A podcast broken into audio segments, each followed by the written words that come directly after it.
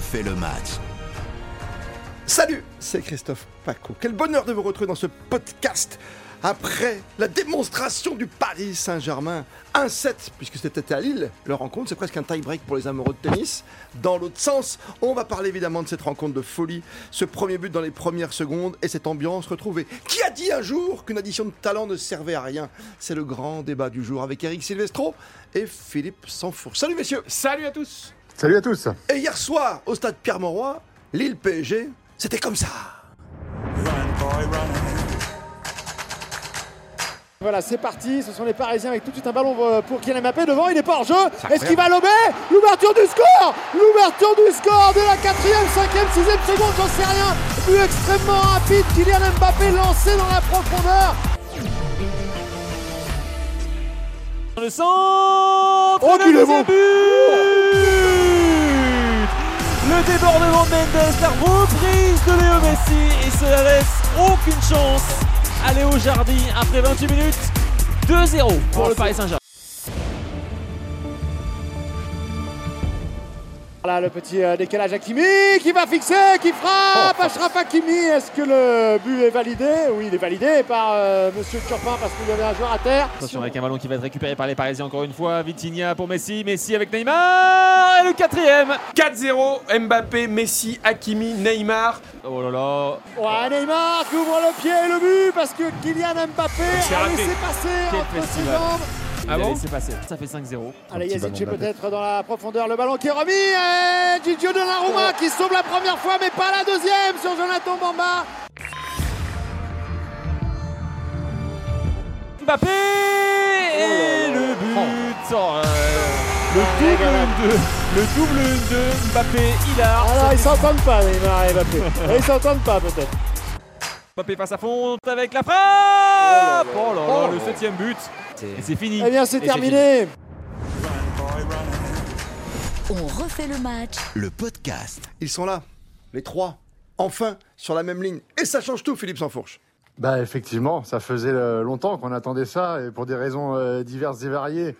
Euh, la méforme qui, qui perdurait de Neymar, son mal-être, même la, la possibilité de, de le voir euh, à nouveau euh, avoir des velléités de, de départ du club euh, dans son sens, puis dans le sens du club. Et puis Lionel Messi qui retrouve la forme, qui revient une semaine avant, qui est affûté, qui retrouve des gestes. C'est- fantastique en fait parce qu'on avait presque oublié que cette addition de talent est l'une des plus euh, euh, prometteuses de l'histoire du foot. On a eu le, la, on a eu la, la MSN, on a eu euh, euh, Cristiano au Real. on a- et là, en fait, c'était une promesse. Ça n'était qu'une promesse depuis hier. On sait que c'est possible. On sait que c'est possible. On sait qu'on peut rêver. On sait qu'on peut revoir des images de football qui nous font euh, grimper au Ah oui, plafond, comme on a pu le voir il y a dix ans avec le Barça.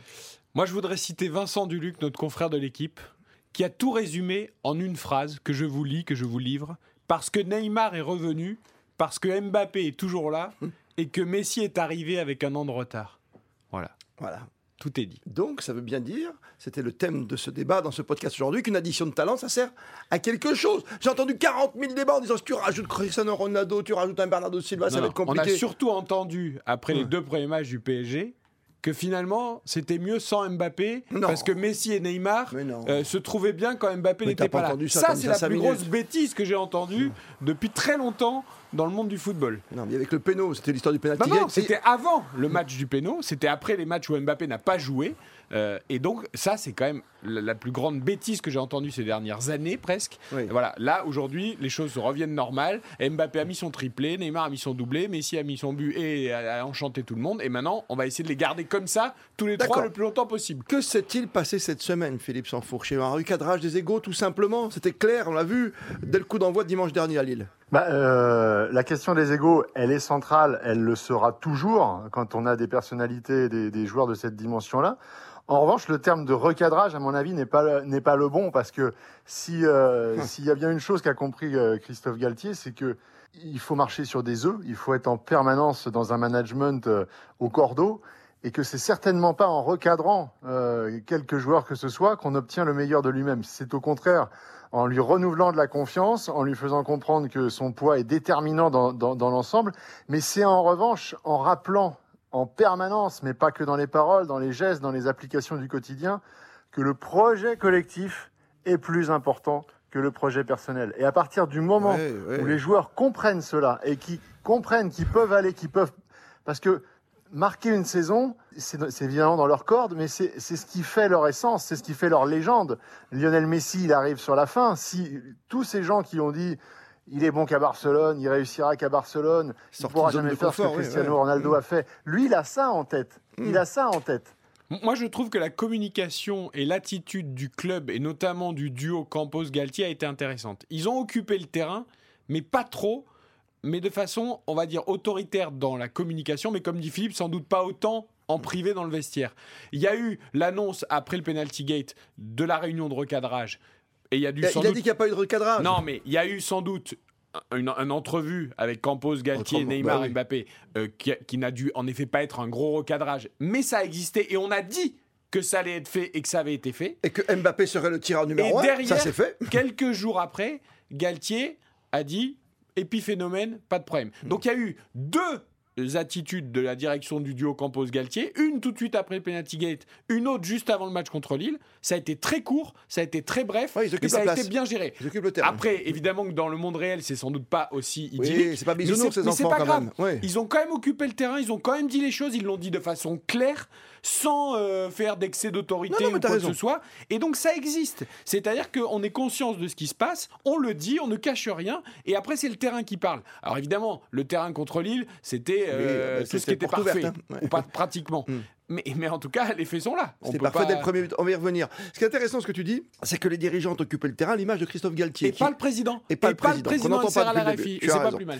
Et Philippe, c'est vrai qu'on a noté la petite conférence de presse qui va bien avant match, mais même après les matchs, euh, j'ai regardé après, après vous avoir écouté à la radio, j'avais enregistré la fin sur, euh, sur Amazon Prime, et que ce soit sur euh, Bein, que ce soit sur Canal, l'entraîneur vient à chaque fois s'expliquer tranquillement. Oui, Kylian Mbappé est le tireur numéro un. Oui. Je peux vous dire que pour l'instant, il n'y a pas de pacte, nous, le staff technique, avec les joueurs pour savoir qu'on sera les invincibles comme Arsenal. Mais les joueurs, peut-être.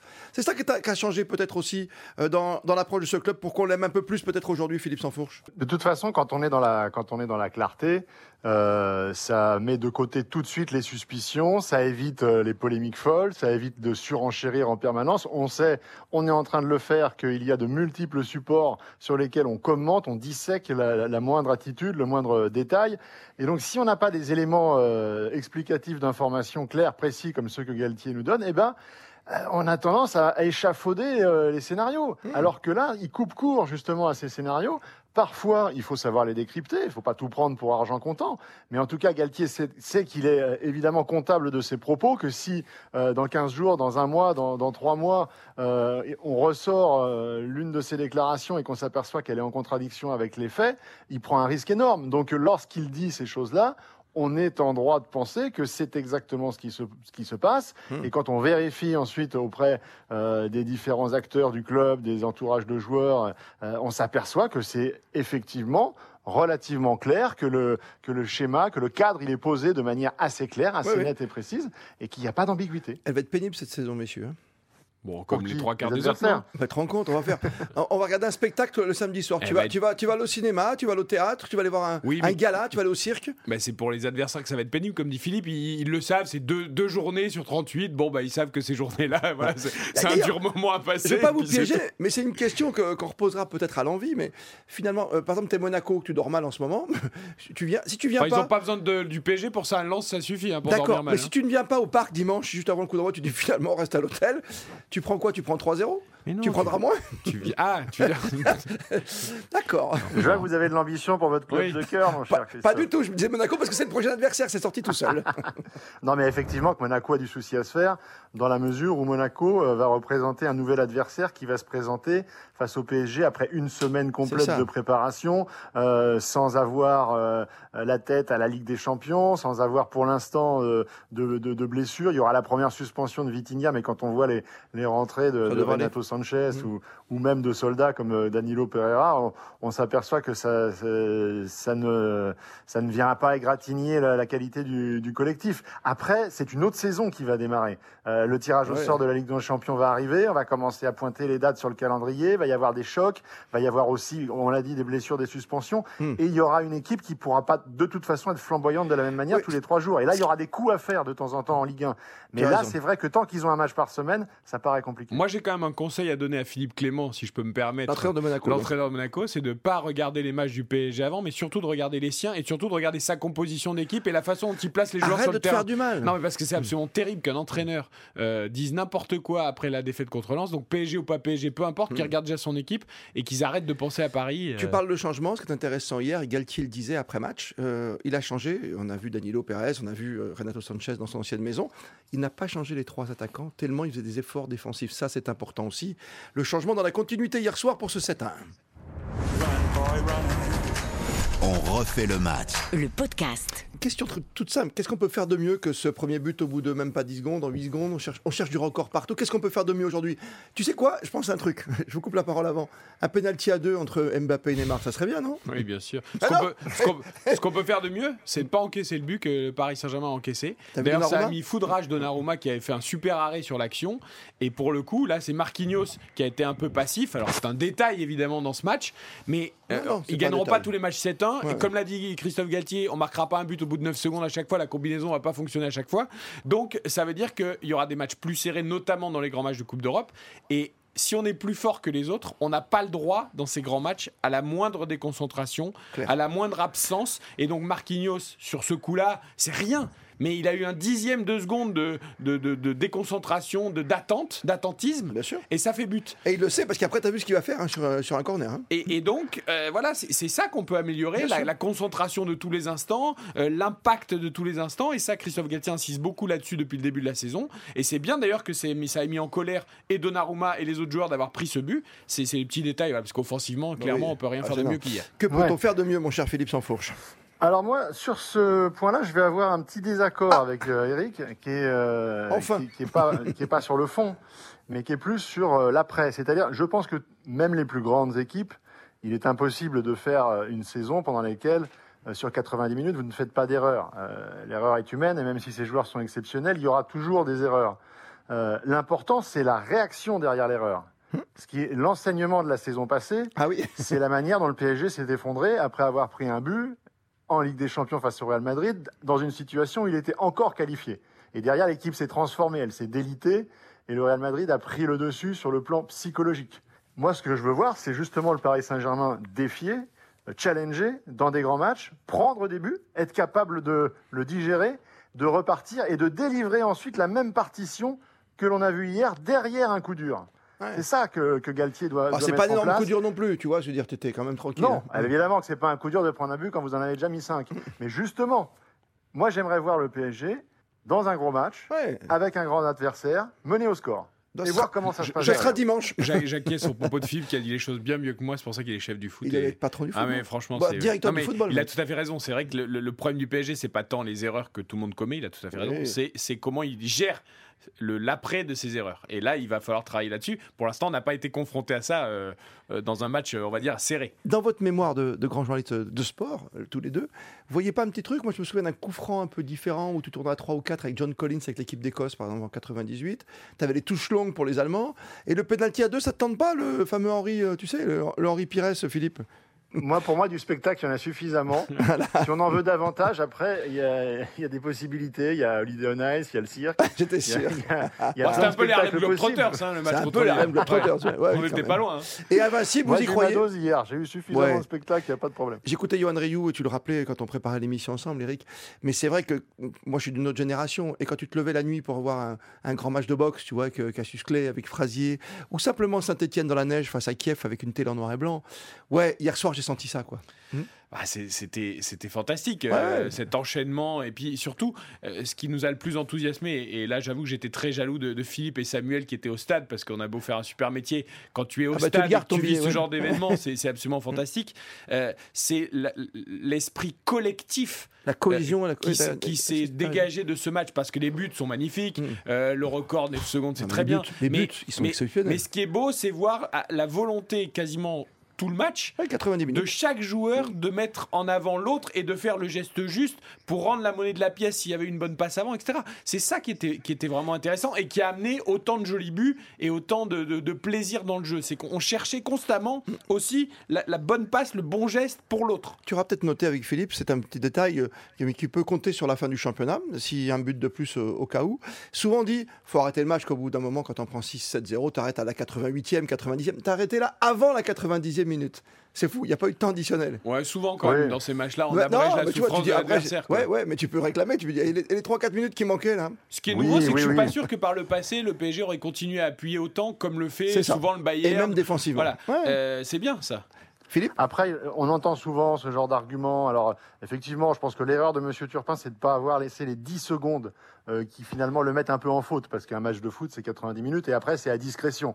Euh, même si, en théorie, euh, la règle tacite, c'est- d'additionner les, Bah les, oui. les temps de, de changement et, et les arrêts de jeu. Mais je- je- ce, genre Non. de débat, on les aura À la fin, mille ouais. fois dans la mesure où le PSG alignera peut-être aussi avant un match de Ligue des Champions ou après une équipe mixte, et puis on pourra dire ah bah oui, bah telle équipe qui est en position de relégable a eu finalement plus de, de- de chances de jouer. Ça, c'est sur un championnat, c'est normal, c'est logique, c'est quelque chose qui s'équilibre. Donc je, je pense que c'est une micro-polémique euh, monsieur. à laquelle on n'est pas obligé de Ouais, il souscrire. fallait, bien Non, que, non, non. il fallait bien que Clément Turpin fasse une erreur comme tous ses collègues arbitres qui ont été euh, Oh, il y a pas eu beaucoup de cartons tout ce au long de- week-end, du week-end. 11 cartons rouges, c'est un débat, n'importe quoi, la, la cartonnite aiguë. Non mais euh, juste le, le déséquilibre qu'il pourrait y avoir dans les débats des Ouais. avantagés des désavantagés, c'est évidemment pas sur ces 10 secondes de jeu supplémentaires Tu sais euh, jamais. qu'il y aurait. En revanche, il faudra voir si le PSG, à un moment après la Coupe du Monde ou après un grand match de Ligue des Champions, euh, fait tourner vraiment euh, tout le monde et met tout le monde sur le banc pour gérer les effectifs. Forcément, si tu joues euh, contre Messi, Neymar, Mbappé, comme, forme, comme comme Lille, ou si tu joues sur Icardi qui sera peut-être encore là parce que personne Ah n'en oui. veut, Sarabia malgré toutes ses qualités ou autres, forcément c'est pas les mêmes chances pour l'équipe d'en face. Même si ça devrait suffire contre quasiment Tu, toutes tu les peux équipes. rester invincible. Voilà, tu peux rester quand même invincible. Mais voilà, c'est sûr que là la donne n'est pas pareille. Le dernier point, parce qu'on est tous d'accord, et en plus, comme vous l'avez si bien dit tous les deux, et Philippe l'a rappelé, est-ce que tu as dit, est-ce que tu as relu euh, de l'écrit, par exemple, de Vincent Duluc hier soir C'est comme depuis 10-15 ans, on a la chance d'avoir eu Messi contre Ronaldo, hein, le Messi versus Ronaldo, avec des records. Là, tu sens qu'il y a du record dans l'air, partout, et que tu as trois joueurs qui font partie vraiment des cinq meilleurs joueurs du monde. On est clair, on a les trois ici à Paris, quoi. Comme on a eu Beckham, comme on a eu Ibra- Ibrahimovic à une époque, quoi. On est gâtés, mes enfants 17 Ah ouais. buts en 3 matchs. Et seul Rennes a fait Ah mieux avec 18 buts, je crois, dans les années 50. hein, donc, Philippe, euh, toi qui étais un supporter, qui étais porte d'Auteuil, toi, dans tes tribunes, tu, tu vois, tu, tu pensais jamais voir ça, quoi, du PSG. Non, là, on a, Ouais. on atteint effectivement un, un niveau de, de- de- de talent qui n'a jamais été approché. Mais même, je pense que plus largement, c'est c'est le- championnat de France, c'est la Ligue 1 dans son ensemble. C'est-à-dire que ce, cet effectif, parce que là, on parle des trois de devant, parce que c'est ce qui saute aux yeux.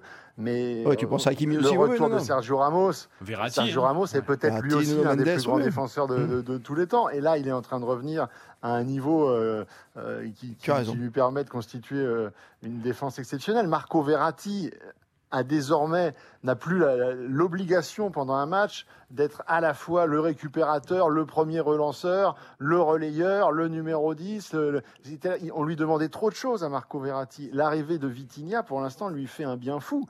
Et donc tout le monde est bonifié. Et on a effectivement un ensemble qui crée une osmose qui, pour l'instant, Ah ouais. Est pas loin de toucher à la perfection. Il y a encore des points sur lesquels ça peut être amélioré. Je pense qu'effectivement, sur les reculs défensifs, Franchement. on a vu notamment sur les, les- les 20-25 premières minutes que Lille prenait des positions de tir où si les joueurs offensifs de Lille avaient été un cran au-dessus, euh, avaient cadré un peu mieux leur frappe, il y avait peut-être la possibilité d'ouvrir le score ou en tout cas de revenir euh, dans cette partie. Donc il y a encore des points Ouais. d'amélioration, mais euh, globalement, l'équilibre collectif et, et la capacité de, de- de- de chacun à évoluer euh, au meilleur niveau dans son rôle et à, et à outrepasser son rôle, ça, j'avais jamais vu encore au PSG. Mm. Moi, j'ai encore une interrogation. Et on Phi- termine. et Philippe parle d'équilibre collectif. Euh, on sait que le Paris Saint-Germain va être encore actif dans les derniers jours du mercato. Ouais, si tu prends Euh, Silva, on, par parle de, exemple. on parle de trois postes. hein. On Ouais, parle trois de postes. trois joueurs, un défenseur central, un milieu, et un attaquant. et un attaquant. Je me demande, Philippe qui suit plus le club le Ouais, soir si vraiment. Est-ce que c'est vraiment utile? Est-ce qu'il y a vraiment autant de besoins? Est-ce que l'équilibre justement de l'effectif actuel n'est pas intéressant comme il est? Un Danilo Pereira peut rendre des services ou au milieu ou derrière quand il y a besoin. Euh, Il faudrait pas non plus. On disait au début l'accumulation de talent c'est pas un problème. Est-ce qu'il en- est-ce qu'il en faut encore vraiment trois. Ouais, c'est ça. Euh, Bah, il en faut. La réponse est oui, si Paris arrive à dégraisser autant qu'il le souhaitait. C'est-à-dire qu'on parlait d'Icardi, on peut évoquer euh, Idrissa Gueye. Si ces Ah oui, joueurs-là euh, partent avant la fin du championnat, alors euh, Galtier peut conserver son groupe à 22-23 joueurs comme il le souhaite et en ayant réellement doublé chaque poste. Et Kitike est le euh, remplaçant attitré de Kylian Mbappé. Bon, bah, il faut trouver. Euh, Sarabia va pouvoir dépanner, il en faut un troisième. Mais en va fait, plus loin, pour, si euh, tu prends un Bernardo remplacer. Silva, tu vas le mettre où quoi Parce que C'est par exemple le au milieu, il y a déjà Vitinha, Verratti, il y a déjà Renato Sanchez, euh, il y a Danilo qui peut rendre service. Ça fait déjà 4 Euh, il, joue, il- il joue qu'à deux, par exemple, pour l'instant au milieu. Alors Oui, pourrait non, mais partir. sur le mais- milieu de terrain, effectivement, je suis d'accord que c'est peut-être le, le- le poste sur lequel euh, il y a le moins de, de manque, Mm. même si, à mon sens, euh, il n'y a pas ce, ce- ce milieu de terrain moderne euh, façon euh, euh, Pogba, Chouameni, euh, euh, qui, qui- qui a toujours un petit peu manqué euh, avec cette dimension à la fois athlétique et, et- et technique euh, au milieu de terrain du Paris Saint-Germain. Mais bon, on peut pas avoir la perfection partout. En revanche, effectivement, derrière aussi, il faut un pendant à Sergio Ramos parce que on peut pas claquer des doigts, se dire que Sergio Ramos reste sur deux saisons pas blanches mais quasiment et qui va faire euh, 50 matchs de très haut niveau euh, d'un seul coup comme ça en claquant des doigts. Ça Ouais. n'est pas possible. Donc Mais il alors, faut un défenseur. Peut-être un joueur. euh, euh, ouais, alors peut-être un joueur de très bon niveau, mais quand on pense à un garçon comme Skriniar de l'Inter, par exemple, euh, il vient pas pour être sur le banc. Euh, donc peut-être un garçon de très haut niveau capable de suppléer Ramos, mais pas forcément quelqu'un qui est censé être titulaire, parce que sinon tu Oui. peux aussi perdre la Et c'est dynamique pour ça que d'autres noms, on a entendu parler de Simacan, des joueurs comme ça, Voilà. pourraient tout à fait être à ce niveau-là. Ouais, Il y aura un bon débat parce que le mercato ça se termine bientôt. 31 août. Mais voilà, donc ça c'est simple. Merci messieurs Le PSG nous a régalé en tout cas. Pour une fois, il n'y a pas eu beaucoup de débats. Il n'y a plus de penalty gate. On a tout oublié, vous avez vu Il n'y a, plus- pas eu de penalty. il y a pas d'épiphénomène. On le tirera à deux la prochaine fois. Moi, je vous fais les paris. Ils vont tenter quelque chose à deux. Rien que pour embêter Philippe sans fourche. Le responsable du football, Eric Silvestro, le master of cérémonie des grandes soirées foot sur la grande radio, sur Artel. Merci d'être fidèle à ce podcast.